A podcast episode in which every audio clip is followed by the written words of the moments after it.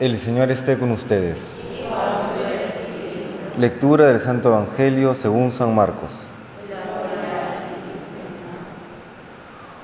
Uno de aquellos días, como había mucha gente y no tenían qué comer, Jesús llamó a sus discípulos y les dijo, Me da lástima esta gente, llevan ya tres días conmigo y no tienen qué comer, y si los despido a sus casas en ayunas, se van a desmayar por el camino. Además, algunos han venido desde lejos. Le replicaron sus discípulos, ¿y de dónde se puede sacar pan aquí en despoblado para que se queden satisfechos? Él les preguntó, ¿cuántos panes tenéis? Ellos contestaron, siete. Mandó que la gente se sentara en el suelo. Tomó los siete panes, pronunció la acción de gracias, los partió y los fue dando a sus discípulos para que los sirvieran ellos los sirvieron a la gente. Tenían también unos cuantos peces.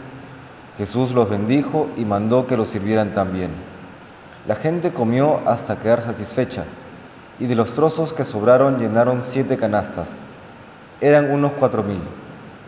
Jesús los despidió. Luego se embarcó con sus discípulos y se fue a la región de Dalmanuta. Palabra del Señor.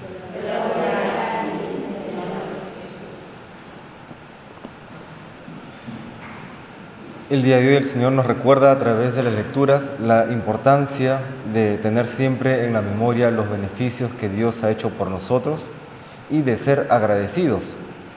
Vemos en la primera lectura los inicios del reinado de Jeroboam, el primer rey del reino del norte, del reino de Israel, tras la separación de ambos reinos.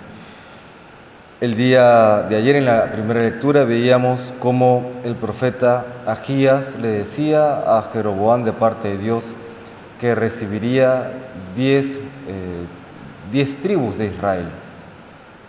El reino del sur solamente se quedará con la tribu de Judá, donde está Jerusalén.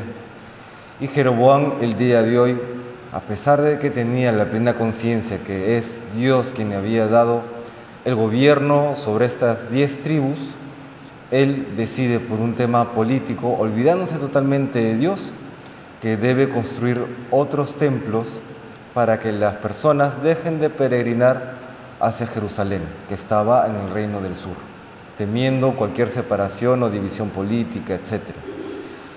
Claro, le da la espalda al Dios que le había dado todo lo que él tenía como rey. Lo mismo hoy en el Evangelio, no lo dice el Evangelio de hoy, pero Recordaremos en otra ocasión cómo Jesús reprocha a las personas que si lo seguían, lo seguían solamente porque Él los había saciado de pan, pero no lo seguían por ser el Mesías, por ser el Hijo de Dios. ¿Cómo estamos nosotros? ¿Cómo está nuestra fe? ¿Seguimos al Señor porque es el Señor? ¿O lo seguimos por los beneficios que podamos recibir?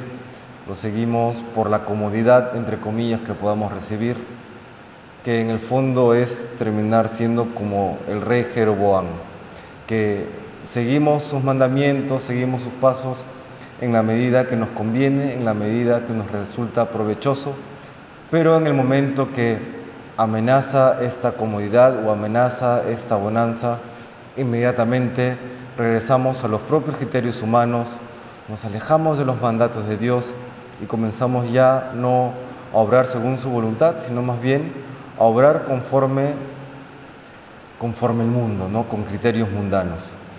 Siempre habrá esta tentación de obrar a la manera humana, siempre.